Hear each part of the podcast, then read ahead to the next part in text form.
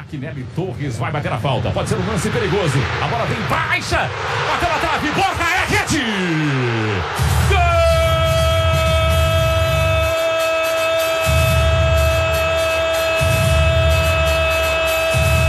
Borja do Atlético Nacional. O homem gol, o cara decisivo, o homem do Atlético Nacional. Quarto jogo, quinto gol na Copa Princeton Libertadores e na final da Copa. Borja decisivo. Ele que havia perdido com 20 segundos a grande oportunidade até então, não perdoa, não desperdiça uma segunda chance e põe o Atlético Nacional em vantagem na decisão. Espetacular o desempenho do Borja nos últimos seis jogos, os últimos seis gols. Cinco foram dele, do Atlético Nacional. E para tirar o nervosismo, o Nacional era melhor no jogo nesses primeiros nove minutos, mas um time tenso, agressivo, mas nervoso. Sim, começando agora direto dos estúdios Dom Diego Armando Maradona, mais um podcast do Armário da Bola. Hoje a gente vai estrear uma série em ritmo de merchan. É a série Muy Malos, em que vamos falar dos gringos que deram errado por aqui em terras brasileiras. Só que um detalhe, essa é uma série exclusiva para assinantes do Armário da Bola. O primeiro episódio é uma cortesia aberto para todo mundo, tal qual a amostra grátis do dermatologista ou chorinho no bar, aquela última saideira ali que o garçom concede. O queijinho que o pessoal bota o cafezinho no mercado, Isso, exatamente. também. Exatamente, amendoinzinho na- no balcão. Hoje a gente vai abrir os trabalhos com quatro caras de um time só, que eles brilharam na Libertadores e vieram para terras brasileiras carregando muita expectativa na mala, mas a Moamba era em grande parte composta de decepção. Berrio, Borja, Guerra e Moreno brilharam na Copa pelo Atlético Nacional em 2016 e foram contratados por grandes clubes brasileiros, mas não conseguiram repetir as boas atuações. A gente vai falar das histórias deles, dos bons momentos antes de chegarem, dos maus momentos por aqui e por onde andam hoje em dia. Nessa série, a gente vai sempre tentar juntar por temas e analisar a carreira de uns 4, 3, 5 jogadores e entender é, parte dos motivos que levaram ao fracasso, a parte que é mostrada ao público, porque tem muita coisa que, que não, não aparece pra gente. E essa vai ser uma série nossa para assinantes. É, se você curtir, assine e terá essa série aparecendo quando ela aparecer. Meu nome é Gustavo Angelés e eu estou aqui, como sempre, com ele, Chico Freire, o homem das camisas. Chico, seu boa noite. Eu tô aqui mais rápido que o Berrio, mané. É. Chegando aqui. Daqui a pouco eu vou, vou ter um impedimento também pra variar, né? Igual o nosso relâmpago. Alô, vocês que estão chegando aqui agora para mais um episódio do Armário da Bola. Nossos amigos e amigas, ouvintes. Ouvintes é. Ouvintes e ouvintas. É. É. É foda.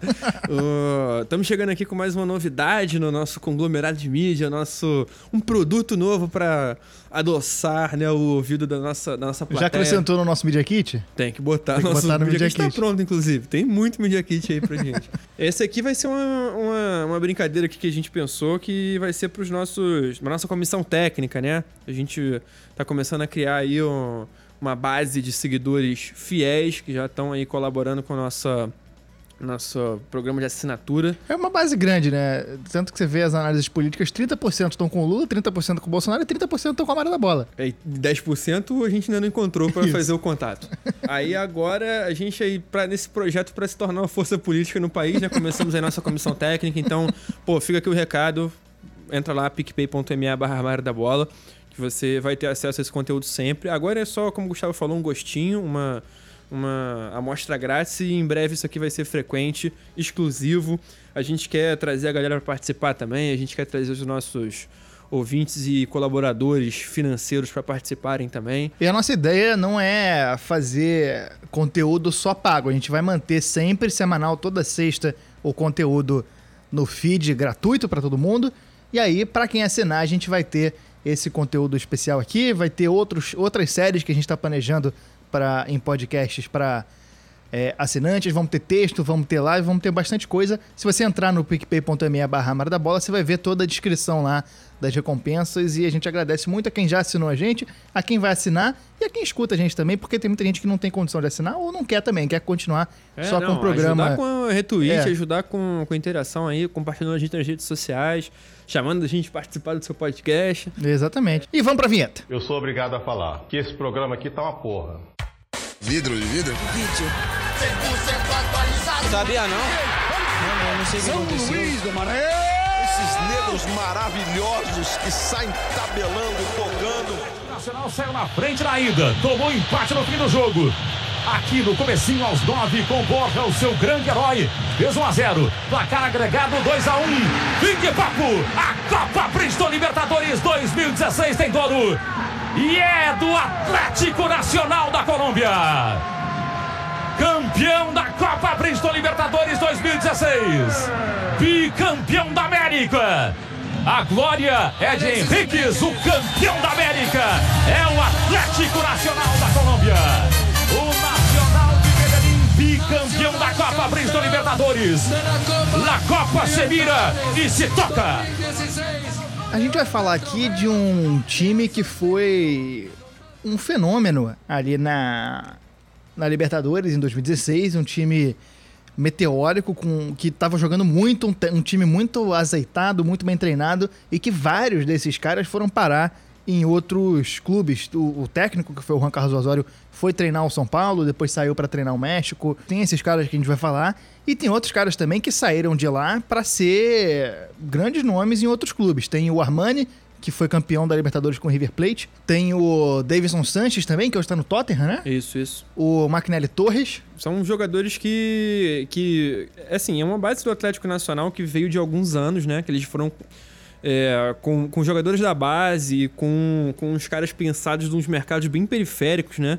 Eles montaram uma base ali a partir de 2012, 13, que culminou nesse, nesse ano ultra campeão que foi 2016, né? Pro Atlético É. Nacional.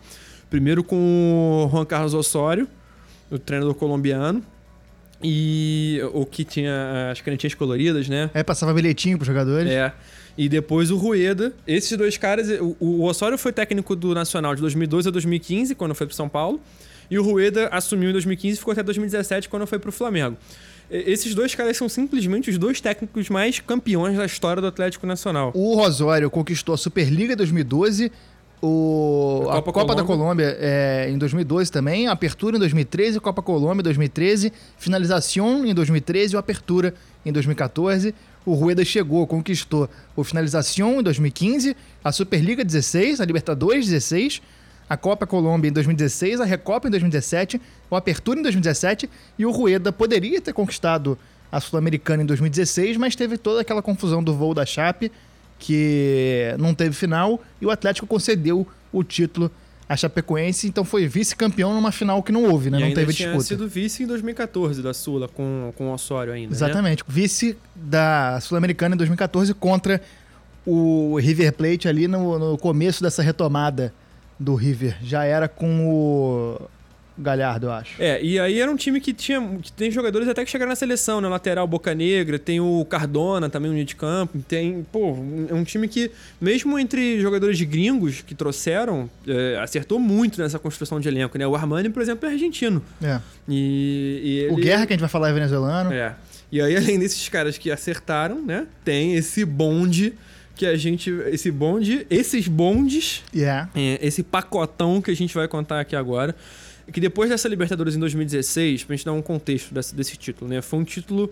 É, pô, que o Atlético Nacional teve grandes atuações, era um time muito azeitado, muito bem treinado, muito bem organizado, é, com futebol técnico. Muito e decisivo também, sabendo os momentos Sim, certos, sim. ganhando muito jogo em final de jogo. Com muito repertório também, né? Um time bem. bem bem diverso nos jogadores. E, obviamente, o mercado brasileiro cresceu o olhinho, né? No final de 2016, pô, o pessoal falou, "Ih, vamos passar aí a régua nesses colombianos. E era um momento que o futebol brasileiro tava com muito dinheiro, né? A gente via muito dinheiro sendo investido. Era ali 2015, 16, 17, Flamengo e Palmeiras, principalmente, gastando os, os dólares e os reais É, que o Flamengo vinham. tava começando a, a gastar um pouco mais de dinheiro em salário, né? Ainda É. não gastava tanto em contratação, mas mostrava nesse processo o Palmeiras se acertando com a Crefisa, né? Crescendo essa parceria. E cada vez os dois com mais potencial para gastar dinheiro.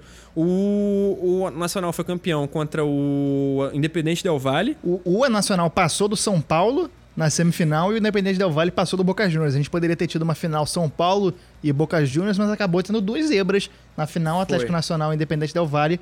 O Nacional se sagrou. Mostrou que nem era tão zebra assim, né? É, não, era um time, bom, com era um time bom, muito forte. mas comparando com o São Paulo e, e Boca é, é outra história. O Independente Del Valle realmente era zebraça e fez um, um- um campeonato muito digno. Poderia ter sido campeão, inclusive, afinal foi, É, sim. foi, foi disputada. Antes da gente falar dos nossos muy malos, dos nossos piernas de palo hoje, a gente tem que fazer uma menção honrosa para um, pra um, pra um camarada que era parte desse, desse elenco, mas que até que não foi tão mal quanto os outros aqui no Brasil, né?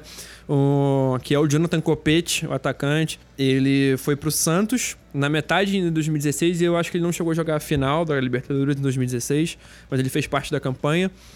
E ele, se, se ele não foi nenhum craque aqui no Brasil, se ele não é um cara inesquecível na, na história do Santos, cara, ele fez 26 gols e é o maior artilheiro gringo da história do clube. É. Que é uma das camisas mais pesadas do futebol, é o maior artilheiro gringo. E hoje, aqui no dia da gravação, foi- a gente foi apurar aqui sobre o, o Copete, qual é a situação dele, e pare- tem notícias que dão conta de que hoje, terça-feira, ele vai reestrear pelo Santos, depois de empréstimos aí que ele foi jogar na- no México, jogou no Chile. Hoje o técnico Ariel Roland deve reaproveitá-lo. Um jogador super versátil e eu tenho uma história engraçada com a camisa dele, né? Que na reta final de 2016 eu fiz uma promessa que é, caso o, era uma disputa franca por um título aí de um campeonato que eu não vou dizer o nome, é, para eu não me entregar aqui, né, para qual time eu torço. E- É importante, a gente tem que manter a imparcialidade. É, e aí Tal, tal qual o Galvão Bueno, vamos guardar esse segredo de qual time a gente É, torce até não, o final. A gente não, vai pode revelar. falar. E o meu time ele tava perseguindo um outro. E aí eu fiz uma promessa que o, se, a cada jogo que o outro perdesse, eu ia comprar a camisa do cara que fez o gol que, que sagrou a derrota, né? Desse time que eu precisava que perdesse. E aí o Santos ganhou. Foi o único que ganhou, inclusive, e o gol foi do Copete. Aí eu fui comprar a camisa. E, pô, vou botar o nome do cara, né? Copete e tal. E eu cismei que ele era o número 26. Nem olhei assim. O site de comprar camisa geralmente dá aquela opção, né? Já com Sim. casado ali com o número e o, o nome do cara. Porra, eu botei. Não, vou digitar que eu sei, copete, 26. Cara, chegou a camisa, o copete era 36. 26 Era era, o Paulinho. era o Paulinho 762. Vai, Paulinho. Esse ser humano ímpar, né? E aí eu tenho uma camisa aí do Santos. Nunca tomou Stella da tua ele. Nunca, ele, ele é absteme. E. Abstêmio e celibatário também. É.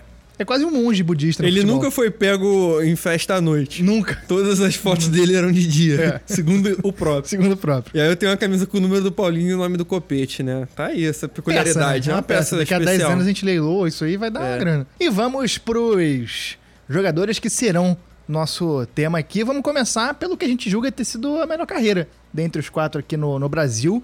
É Melhor é, no geral, assim. Talvez não tenha jogado menos do que outro e tal, mas considerando também valor, considerando momentos, a gente acredita que dos quatro que a gente vai falar, o Berrio tenha sido o melhor. E ele É, chega aqui primeiro porque ele é rápido pra cacete. ele é né? muito rápido. Ele chegou ele na frente dos tomou outros. a, a frente aqui, foi, mas, mas errou o passo. Orlando Henrique Berrio Meléndez, nascido em Cartagena em 14 de fevereiro de 1991. Um cara muito rápido, um touro. Ele parecia um ciborgue, bicho forte pra caramba. A voz grossa Uma pra voz caralho, né? grossa e só. Basicamente era isso que ele tinha. Ele foi cria da base do Atlético Nacional, estreou lá em 2010 com 45 partidas e 5 gols na primeira passagem e foi depois pro Milionários também da Colômbia e não se destacou. Depois em 2012 foi pro Patriotas Boyacá, um clube da cidade de Tunja, a quase 3 mil metros de altitude, e depois voltou pro Atlético Nacional em 2014 a pedido do Juan Carlos Osório. Em 2013 ele já tinha jogado. ó. 2013. Em 2013, a pedido do Osório, ele volta ao clube Berdolaga. É, e aí foi onde ele se firmou, né? Ele era bem jovem ainda, com 22 pra, pra 23 anos, ele se firmou de vez no Atlético Nacional. Cara, talvez não tão goleador, né? Mas a, a própria característica dele é, favorecia que ele jogasse pelas pontas, né? Então ele não é um cara é, artilheiro. É um cara um físico bizarro, muito fora da curva, assim, um cara O jogo todo. muito jogo forte e muito, muito pulmão, muito rápido, muito atlético, né? Um jogador, pô, dependendo do, do, do uso que for feito, é um jogador muito útil. E ele chegou a fazer gol na final da Sua em 2014, no vice pro River, ele fez um gol no Sim. jogo de ida, se não me engano, na Colômbia. Ele voltou em 2013, como a gente falou, né? Teve 5 gols em 19 partidas, o que é um, um bom. A média é boa pra um uma ponto, média né? boa para um cara que não é o o goleador do time. Em 2014 foi campeão da Superliga da Colômbia contra o Deportivo Cali nos pênaltis e estreou na Libertadores contra o Grêmio nesse ano. Fez o primeiro gol dele na Libertadores contra o News Old Boys é, em abril. Em 2015 conquistou o Finalización. Em 2016, na Libertadores, ele fez 4 gols em 12 jogos na Liberta, mas o grande momento dele foi quando ele deu porrada em racista. Cara, isso aí é um dos momentos preferidos que eu tenho da Libertadores no último século. O, o Berril foi responsável nas quartas de final contra o Rosário Central. Ele fez um gol no último minuto. O, o Atlético precisava ganhar por dois gols e estava ganhando por 3 a 2 E aí, no último lance, no último minuto, o Berril fez um gol, fez o, o 4 a 2 e em, vez de comemorar saindo correndo na doidada, ele foi pra cima do goleiro que tinha dito, é, proferido ofensas racistas contra ele e foi comemorar jogando na cara, esfregando, assim. Pô, causou uma, uma, Um uma celeuma. Um quiprocó. um quiprocó no campo, que foi maravilhoso. E aí tem a cena, né? Os caras, os argentinos vindo pra cima dele, ele só armando aqui. É. Vem, vem, vem, encara, pô. Vai pra cima do Berril pra tu ver. Vai tomar uma. E aí, esse gol foi importantíssimo, né? Que o time passou pra semifinal. E foi importantíssimo simbolicamente por lavar a alma de, de cada pessoa que, que deseja o mal pra todo e qualquer racista. Sim. E, e acabou sendo campeão, né? Um cara que fez quatro gols em 12 jogos, mas você vê que em 12 jogos da Libertadores é praticamente a campanha toda, né? É, exatamente. Jogou quase todos os jogos. Ele foi convocado para a seleção no segundo semestre de 2016 e jogou o jogo da amizade no começo de 2017, que foi aquela partida entre Brasil e Colômbia, é, que só valiam jogadores entre que jogavam no Brasil e na Colômbia. E era um jogo para angariar fundos para as famílias do- do- dos jogadores que morreram no- na tragédia da Chapa e tudo mais. Logo que ele completou 26 anos, foi comprado pelo Flamengo por 3 milhões e meio de dólares, 11 milhões de reais à época, e na cotação de hoje, um apartamento no Leblon. um castelo na França. É, um né? cast- é verdade, um é verdade. Eu tenho essa piada do apartamento no Leblon, só que sai muito mais do que apartamento no, no Leblon. 3,5 milhões de dólares hoje, eu acho que eu deixo o dinheiro até pros meus bisnetos, É. assim, né? Dá cerca de todos os milhões de reais, É. uma média aí, né? Na estreia dele, ele fez gol depois de 16 minutos em campo contra o Grêmio na gloriosa Primeira Liga. Portentosa. portentosa Primeira Liga, o Flamengo venceu por 2 a 0 Ele teve alguns momentos bons pelo Flamengo, né? É, gols nos primeiros jogos, marcou contra o, o Curitiba. É, jogo de am- amarelo jogo na ilha, que eu me lembro. É, Foi um contra-ataque brabo, que Na- ele pegou o, o- o campo inteiro. na Ilha do Urubu, famosa estádio da, da Portuguesa da Ilha. Teve uma grande atuação contra o Santos na Copa do Brasil de 2017 na Vila Belmiro. Ele abriu o placar, ele fez o primeiro gol do Flamengo. Não lembro se foi o primeiro gol do jogo, mas ele fez o primeiro gol do Flamengo. E foi um jogo que ele jogou muito bem. O jogo foi. Eu lembro que o Ederson tinha acabado de ser di- diagnosticado com câncer e ele comemorou. O Flamengo jogou com uma inscrição na camisa, né, em homenagem ao Ederson. E ele comemorou homenageando. Foi um jogo que o, o Flamengo passou na Bacia das Almas, porque o Berril e o Guerreiro jogaram sozinhos. O Rafael Vaz e o Alex Muralha fizeram de tudo pra entregar esse jogo. Grande momento. Bruno Henrique jogando pra burro pelo Santos. Pelo Santos. E aí o Berril e o Guerreiro fizeram dois gols que salvaram o Flamengo. Hum, Bem na, na Bacia das Almas. E o grande momento O dele. grande né, momento dele com a camisa do Flamengo foi. Foi na Copa do Brasil, né? Foi. Contra o Botafogo. Semifinal. Semifinal da Copa do Brasil de 2017. É, Foi. 17, que o Flamengo perdeu pro Cruzeiro na final. Foi. Mas na semifinal contra o Botafogo, no jogo de volta, ele dispara pela ponta direita, é, dá um drible desconcertante no é um drible marcador. da vaca de costas de letra. É, quem era o marcador Vitor dele? Luiz. Vitor Luiz, grande jogador. Ele dá esse drible inacreditável, deixa, Inacreditável. deixa ele na saudade, assim. É, é drible que a gente não vê normalmente, assim. É, é muito bizarro esse tipo de lance que você vê que vai dar errado e dá certo. Cara, é porque assim, foi um jogo de volta que tava bem amarrado, né? O, o Flamengo tinha um time um pouco Muito melhor. bem melhor, mas assim, o, o Botafogo amarrando bem o jogo, né? O primeiro, primeiro jogo já foi bem disputado, foi um 0 a 0 tenso. É, o time do, do Flamengo com o Rueda não jogava bonito. Era o Rueda já, nessa E, época. e era um time do Flamengo nessa época que era muito arame liso, né? O time cercava, cercava, cercava, mais posse de bola, mas nunca conseguia matar os jogos. No momento decisivo sempre falhava. E aí, nesse lance, foi na metade do segundo tempo, o Berrio já tava jogando muito bem e ele tava pra sair nesse lance. O Vinícius Júnior ia entrar no lugar É dele. verdade. E aí, tanto que tem a, a imagem é o Vinícius e o Rueda conversando, né, na matéria da Globo, que... E aí eles param de falar um pouquinho pra ver o lance e aí o Berrio mete esse esse drible inacreditável. É. É uma, é uma mágica. Ele, ele tirou, sabe lá Deus de onde, cruzou e o Diego fez o único gol. É. O Diego pegou de primeira ali na boca, na marca do pênalti, fez 1 a 0 foi o único gol e classificou o Flamengo. Mas o, o chute do Diego, o gol co- foi do Berrio. É coadjuvante. O gol foi do Berrio, que foi uma jogadaça. E aí, o. Eu acho, assim, a minha, a minha opinião, esse drible valeu 10 milhões de reais. Valeu. Porque o Flamengo ganhou indo pra final, já pagou a taxa do Berrio. Se o Berrio É. passasse o, o, o resto do contrato dele sentado bebendo cerveja olhando pro teto, já tava pago. Não, esse é o tipo de lance que, porra, é o famoso. Você paga o ingresso na saída. Faz questão de pagar mais o ingresso porque valeu o. o, o valor dispensado. Valeu o espetáculo, né? Valeu o espetáculo, e, mas acabou que a, mar- a passagem dele no Flamengo foi marcada por esse gol e por muita lesão. Ele foi o melhor amigo do Dr. Tanuri durante muitos anos ali no Flamengo, só passava no- o, o, o tempo dele no departamento médico. Cara, curiosidade sobre o Berrio, né? Quando o Jorge Jesus chegou, o Berrio chegou a jogar de lateral direito, Verdade. na ausência do Rafinha e do. Ali ele concorreu com o Mateuzinho da base, o João Lucas que veio do Bangu. O Berrio acabou virando opção como lateral direito. E ele foi, ele foi bicampeão da Libertadores, né? É. Tinha sido pelo Nacional e foi pelo Flamengo, ainda que um coadjuvantaço, É, né? não, na- 2019. nem entrou em campo. Tem medalhinha, tem medalhinha. Entrou em campo, ganhou medalha. E ele foi pra Arábia, né? Com um diploma de medicina embaixo do bolso, né? Embaixo Sabe do braço. tudo de, de, de reconstrução de joelho, ortopedia, sabe tudo. Não, musculatura, ele aí, cara, porra, é um profissional aí da linha de frente. Ele, porra, o cara se machucou tanto, passou tanto tempo no departamento médico que ganhou o diploma, ganhou a. Colou grau e os caralho. É, verdade. O próximo jogador que a gente vai falar é o meio-campo Alejandro Guerra. O Lobo. O Lobo, El Lobo Guerra. Alejandro Abraham Guerra Morales, nascido em Caracas, na Venezuela, no dia 9 de julho de 85. É o mais velho dos jogadores que a gente vai tratar aqui. E outra coisa sobre ele que é o único que não é colombiano, né? É. os outros. é, o, o Borja não foi da base, mas, o, mas assim, jogadores que, que são da Colômbia, esse aí já é uma. uma É uma história diferente dos uma outros. história que, que a gente mostra. O Atlético Nacional indo buscar um cara num país vizinho, num futebol É. mais periférico, né? Até chegar no Atlético, ele passou mais de 10 anos rodando principalmente no futebol venezuelano. Ele começou nas categorias de base do Caracas FC, onde estreou como profissional. Depois ele foi pro Juventude Antoniana, da segunda divisão da Argentina, mas não jogou nenhuma partida e voltou pro Caracas em 2005. Lá ele ficou até 2012, quando foi pro Mineiros de Guaiana, primeira equipe venezuelana a conquistar uma vitória como visitante na Copa Sul-Americana, contra o time La Equidad Seguros de Bogotá.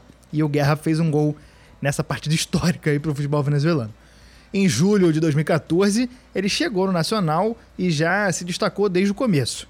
Em 2015, conquistou o clausura da Liga Águila com uma cobrança marcada na disputa de pênaltis. Cara, é um jogador que foi muito marcado pela qualidade técnica, né? Um cara de passe, um cara de. de, de Mais meio cerebral, campo né? clássico, né? Exatamente. Bem cerebral, né? Um cara, um meio campo clássico ali que organiza o meio de campo, que, porra, faz um lançamento, faz uma. Ele dita o ritmo, né? Teoricamente um maestro ali, bem, bem maestro mesmo, né? E. Pô, uma expectativa imensa, né? Ele. Ele se destacou bem pelo, pelo, pelo Nacional. Eu acho que é um cara que até. É, era aquela, aquela coisa meio assim, né? Quem que é o craque do time? É o artilheiro ou é o, o meio o, o maestro? E aí, eu acho até que o Guerra é um cara que eu talvez esperasse mais que o, É, que o eu Borja, também. né? Do- desses que vieram pro Brasil, era o cara que eu mais esperava que fosse bem, até pelos primeiros jogos, né? Eu vi os primeiros jogos dele no Palmeiras e eu achei que era um cara. é Desses caras que, porra, é, você olha pra ele e você fala, cara, esse cara talvez tenha o, o diferente, assim. É, o- é o cara que. Muita qualidade de bola, visão de jogo, é, capacidade dos passes, capacidade de entendimento do jogo também.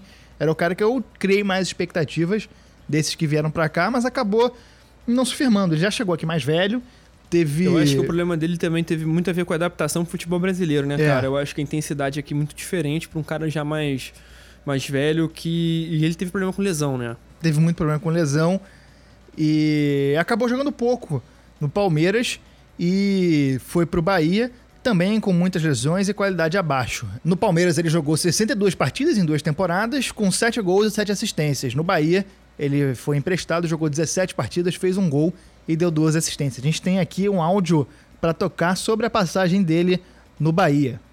Áudio do nosso amigo Vinícius, lá de Salvador. A chegada de guerra foi no meio do Campeonato Brasileiro de 2019. ah, um pedido de Roger Machado. O Bahia estava bem na época, brigando por G6. É, teve um jogo, inclusive, contra o Ceará, que o Bahia estava ganhando até os 40 minutos. O Bahia estava indo para quinto naquele dia.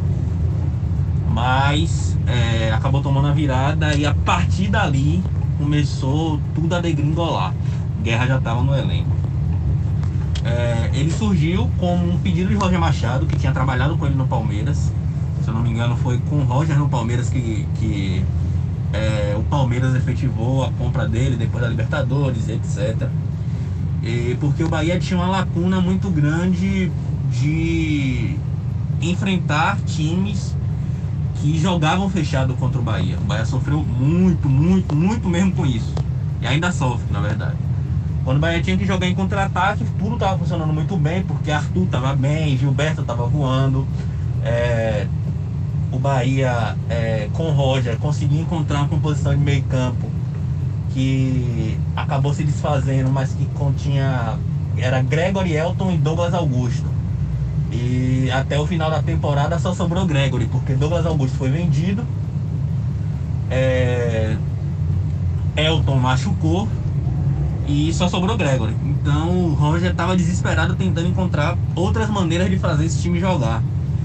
E encontrou em, em Guerra uma opção. Porque Guerra tem um bom passe, Guerra sabe finalizar, etc, etc. Só que acabou não dando certo porque Guerra tem uma série de problemas físicos e era nítido que ele não tinha mais condições, ele não aguentava jogar. É, Roger se perdeu um pouco também, não conseguiu fazer o time encaixar, tanto que a campanha do segundo turno do Bahia foi campanha de rebaixamento. Não caiu porque é, o time tinha feito uma campanha primeiro turno muito boa, acabou em quinto ou em sexto, alguma coisa assim, mas foi dentro da zona de Libertadores. E no final das contas, Guerra obviamente não deu certo, dentro de um time que já estava meio fadado a não dar certo. Mas era sofrível, pô. Guerra jogando era um negócio bizonho de ruim, assim. Porque ele não tinha a menor condição, ele não, não tinha condições físicas de jogar. É, a, a gente via que ele tinha uma qualidade técnica diferentezinha, mas não, não dava, porra, não dava. Marcar a guerra, anular a guerra era muito fácil. Então, não rendeu, não rendeu nem um pouco. Só rendeu os memes, né? Porque o Instagram de guerra é muito bom. Eu até tirei uma foto, por imitando uma, uma pose que ele fez, ele todo trajadinho lá, vestido de Bahia e. Eu até esqueci a legenda, vou procurar resgatar depois, mas é, é isso. Guerra não deu certo, infelizmente, porque eu acho um personagem super carismático. Ele é um cara muito gente boa, a gente chegou a entrevistar ele lá pro jornal e foi uma entrevista que rendeu bastante porque ele é muito gente boa, ele tem uma história de vida absurda assim. É, é um cara que entende muito de futebol. E além de tudo, tem o, a questão de é, o filho dele, o mais novo, o filho é uma figurinha, velho. Guri é uma onda. Guri é muito gente boa. E eu acompanhava o, o Instagram de Asael, o moleque que é, quando eles estavam no Palmeiras, o moleque chegou até a a se afogar e tal, teve aquele problema todo. Mas o moleque é uma figura e no final das contas ele foi é, a grande coisa legal e que rendeu de guerra no Bahia foi o filho dele, Asael Guerra. O moleque é uma figura, aí ficava vestido de Bahia e dizendo que não torce para ninguém, torce pro pai e, e, guerra direto machucado, postava vídeo brincando com ele. O moleque é uma onda, é muito gente boa mesmo. E é isso, é isso que eu tenho para falar sobre o Lobo Guerra no Bahia. Para não dizer que eu não falei das flores, teve um jogo contra o Goiás aqui na Fonte Nova que Moisés foi expulso logo com 3 minutos de jogo. Guerra, o Goiás abriu 1x0 no primeiro tempo, Guerra entrou no segundo tempo, empatou o jogo e quase virou. Esse foi o grande, a grande partida de guerra no Bahia. Então, pra você ver que não rendeu mesmo. O próximo que a gente vai falar aqui é o Marlos Moreno, Relâmpago Marlinhos, também cria da base do Atlético Nacional e teve uma ascensão meteórica. Teoricamente, seria um jogador muito rápido, muito habilidoso, é, artilheiro, era para ser desses caras que jogam muito e se firmou no time do Atlético Nacional é, em 2015, já com, só com 19 anos. É, desses quatro que a gente tá falando aqui, ele é o mais Golden Boy, né? Desses caras que cria-se mais expectativa desde Golden cedo. Boy, caralho, Pibe de ouro. PIB de ouro, verdade. PIB de ouro. Ele, Colorizadinho de merda. é, acontece. Ele fez quatro gols na primeira fase da Libertadores 2016 pelo Atlético Nacional e depois foi vendido pro Manchester City por 5,5 milhões de euros em agosto de 2016. Cara, quem escolheu ele foi o Guardiola, né? É. Não é qualquer um. Guardiola, ainda mais um cara que não tem costume de vir aqui na América do Sul buscar os caras, né? Sim. O, o Manchester City, pô, tinha, comprou o Gabriel Jesus também em 2016, mas não é um time acostumado a buscar aqui na fonte, né? É. O Manchester City geralmente pega os caras mais já, mais já prontos ali. O cara que, pô, saiu daqui, jogou na Europa, aí vai pra lá, jogou no, no Benfica, jogou ali no, no Campeonato Espanhol.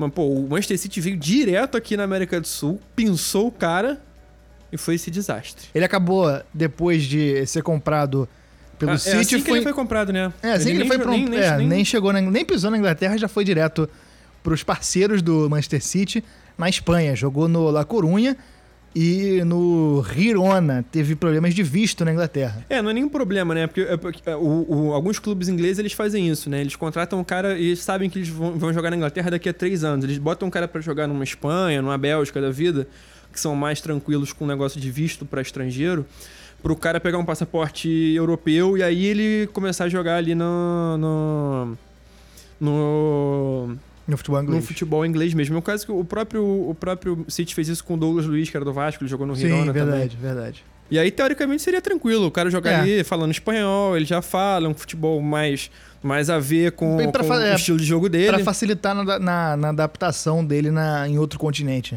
Cara, desastre. Desastre. Ele chegou no Flamengo no início de 2018 por empréstimo. A primeira impressão direto dele, assim, primeira coisa, antes de, de qualquer outra coisa, foi que ele é um sósia do DJ Rogerinho. Tortão pra esquerda, filha da puta. É, DJ Rogerinho do Queiro.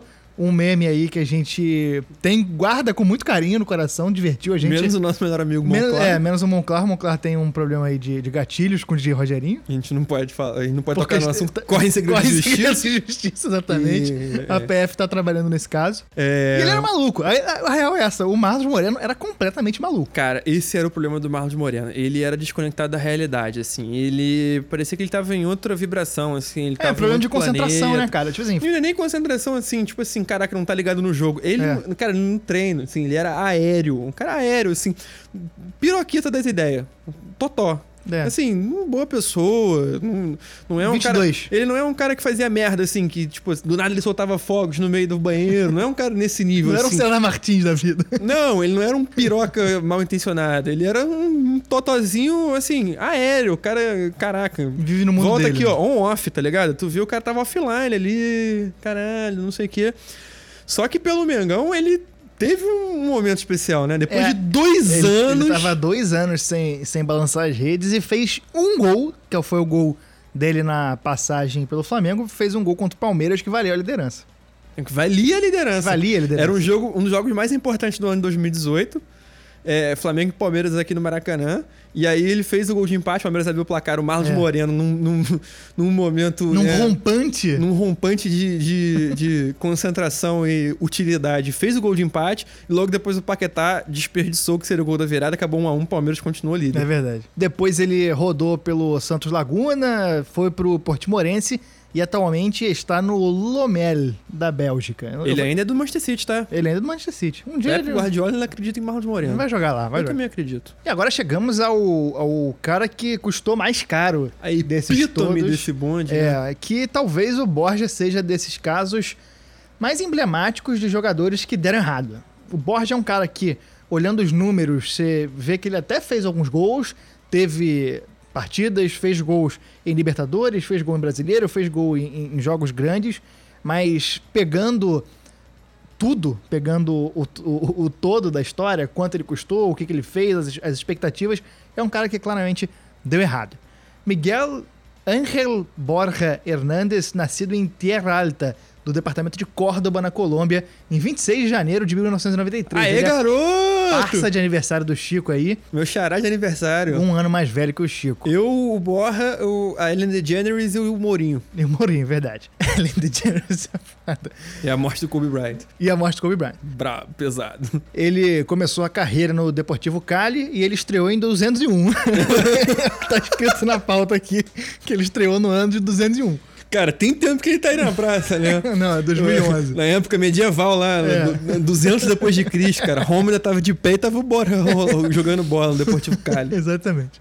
Ele estreou em 2011, mas não teve muitas oportunidades. Depois ele foi jogar no Cortuluá, onde foi uma peça importante para o acesso do time. Ganhou oportunidade na seleção sub-20 da Colômbia. Em 2013, ele foi contratado pelo La Equidad, que é o time que a gente falou, La Equidad Seguros. Jogou dois jogos, fez quatro gols e foi contratado pelo Livorno, Da da Itália. Itália, por cinco temporadas. Lá- Livorno no clube esquerdista. é, lá ele jogou sete partidas, não fez nenhum gol e caiu para a segunda divisão. Boa, garoto. Boa passagem. Em 2014, ele foi emprestado com opção de compra para o Clube Olimpo da primeira divisão da Argentina, a pedido do colombiano Walter Perazzo, técnico daquele clube. De lá, ele foi para o Independiente Santa Fé, onde começou como reserva, mas depois de boas partidas ganhou a titularidade. No segundo semestre de 2015, com a chegada de Gerardo Peluso, ficou em segundo plano, mas ainda assim fez gols e estava no time que conquistou a Copa Sul-Americana de 2015.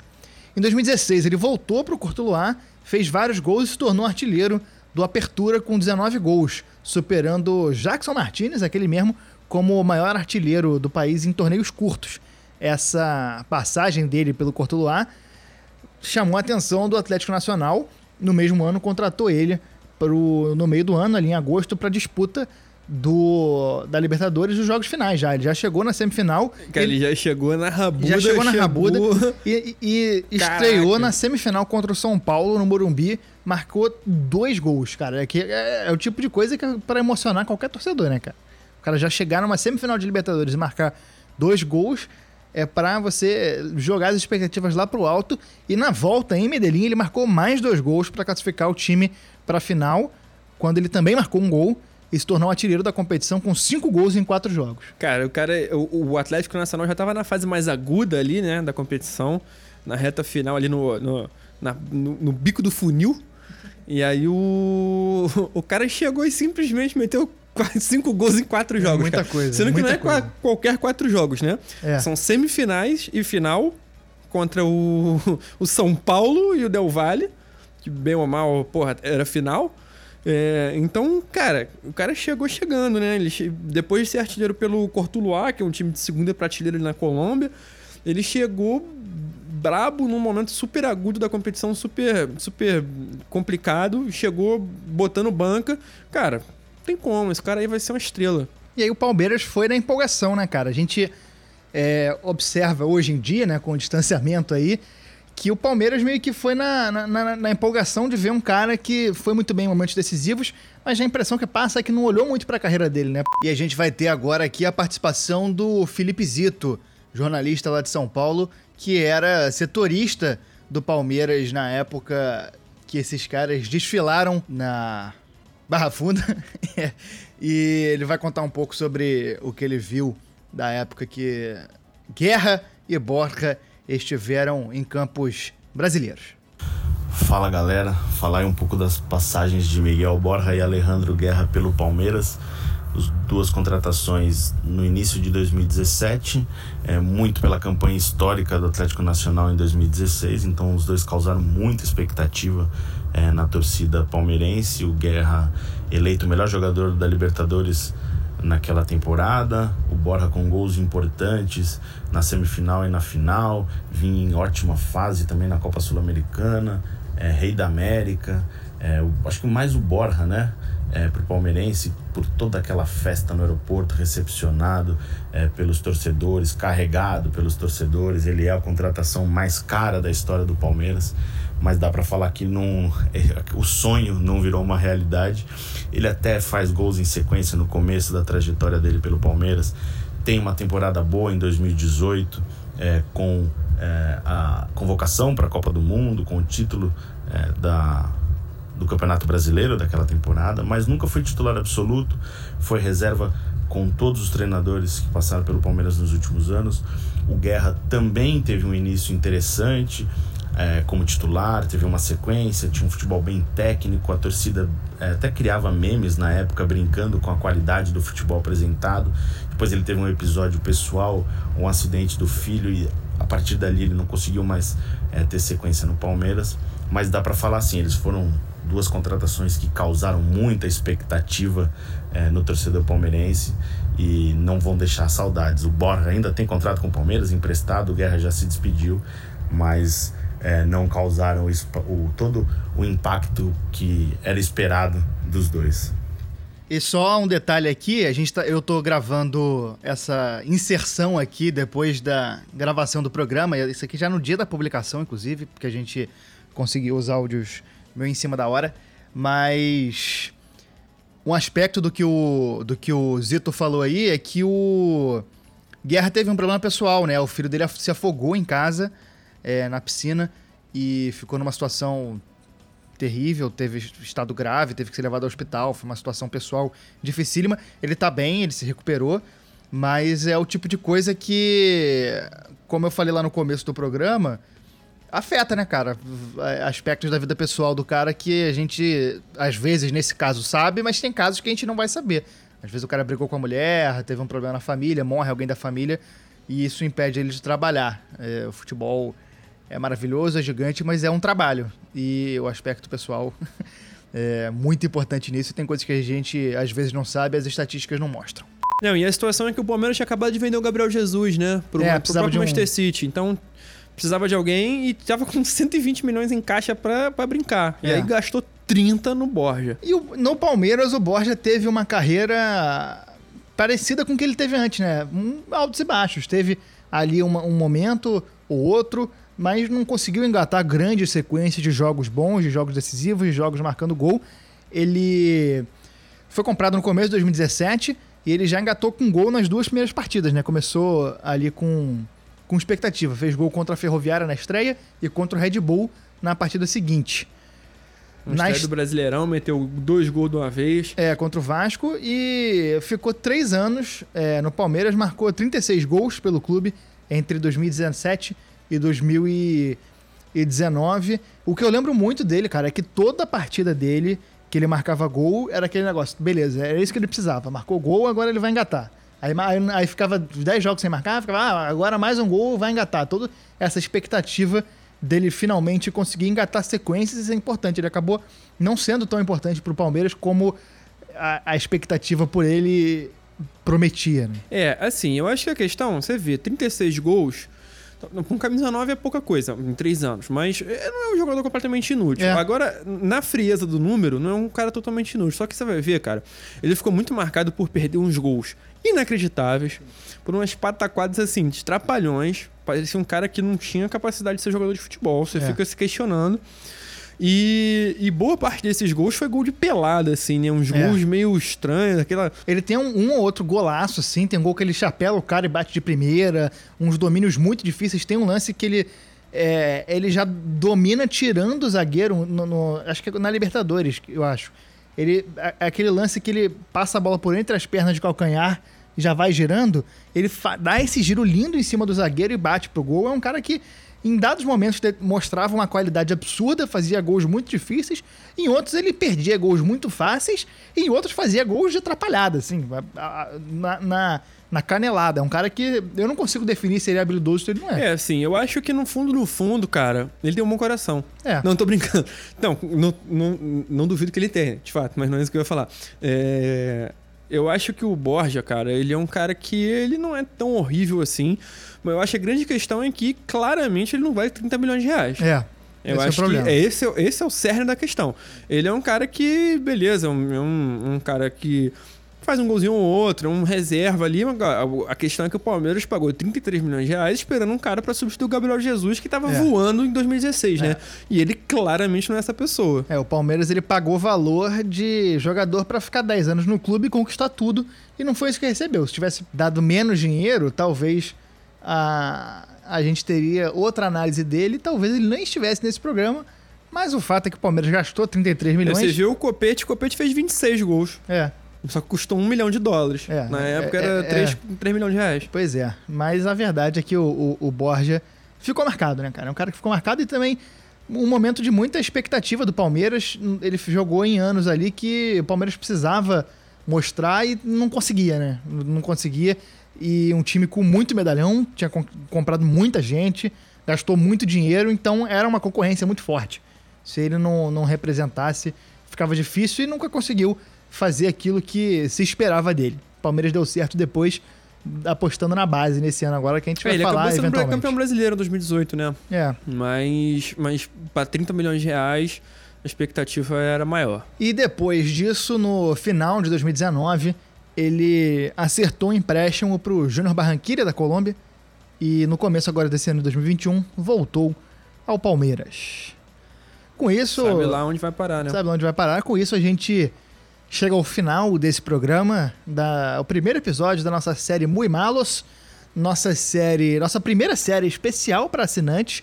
E esse é o primeiro episódio que a gente tá dando de amostra grátis para todo mundo, para você sentir o gostinho do que é fazer parte da comissão técnica do Armário da Bola. Se você quiser apoiar financeiramente esse projeto de jornalismo independente, você entra em picpay.me barra Jornalismo independente e, e sem rabo preso. galhofa. E sem rabo preso. Galhofa independente também. Sem rabo preso. Eu já parei de dar confiança, pô. Eu já parei de Pra comer comer tocinho pra não dar dar- confiança, pô. Falando de Palmeiras aí. Essas são as palavras de eh, Serginho Total. É. Serginho Total. O... Se você quiser ajudar esse projeto, você entra em picpay.me barra Armário da Bola. Lá tem a descrição das faixas de apoio. Você pode ajudar a gente a existir e investir mais. mês você já ajuda a gente. Você já ajuda a gente demais. Mas se você não puder doar dinheiro, você ajuda a gente ouvindo, compartilhando, comentando. Vem falar com a gente. A gente quer sugestões de outros caras. Sugere grupos de jogadores que a gente possa fazer. A gente já pensou vários mini grupos assim de jogadores campeões da Libertadores que vieram. Um que a gente quer fazer é de argentinos camisas 10 que vieram, que a Cara, gente vai ter dos goleiros, a gente vai. De Eu vou chorar largado, que eu vou ficar uma semana depois. É, e vem conversar com a gente, ajuda a gente a crescer. Chico, seu destaque final. Meu destaque final, cara, é porque é, é- é curioso ver a quantidade de bagre que tinha nesse Atlético Nacional. É. É, assim, pá, os caras nem eram tão bagres assim, né? Mas problema de adaptação, problema de lesão, sem jogar em outro país é complicado mesmo. É, todos esses caras que vieram pra cá não dá pra reclamar de falta de chance, né? É, tiveram muita chance. Todos aqui, pô, o Marlos Moreno foi o que ficou menos tempo e mesmo assim ele jogou o ano todo pelo Flamengo. Foi titular, foi reserva, jogou né, em todas as posições. É. Mas o meu destaque final é o Atlético Nacional, que é um time maravilhoso, né, cara? É um time muito querido, um time pô, com carisma imenso. É, foi, foi um time que, que ficou muito marcado. é, no ano que foi campeão da Libertadores, né, cara? Talvez tenha ficado mais marcado pela solidariedade, pelos gestos de grandeza que teve com a Chapecoense no final do ano, por causa da, da tragédia. Era para ser um jogo contra o Nacional, que a, que a, que a Chape estava viajando. É, e eu, porra, eu tenho uma admiração infinita e inabalável pelo Atlético Nacional, é o clube que eu desejo bem sempre que, que eu gosto de coração.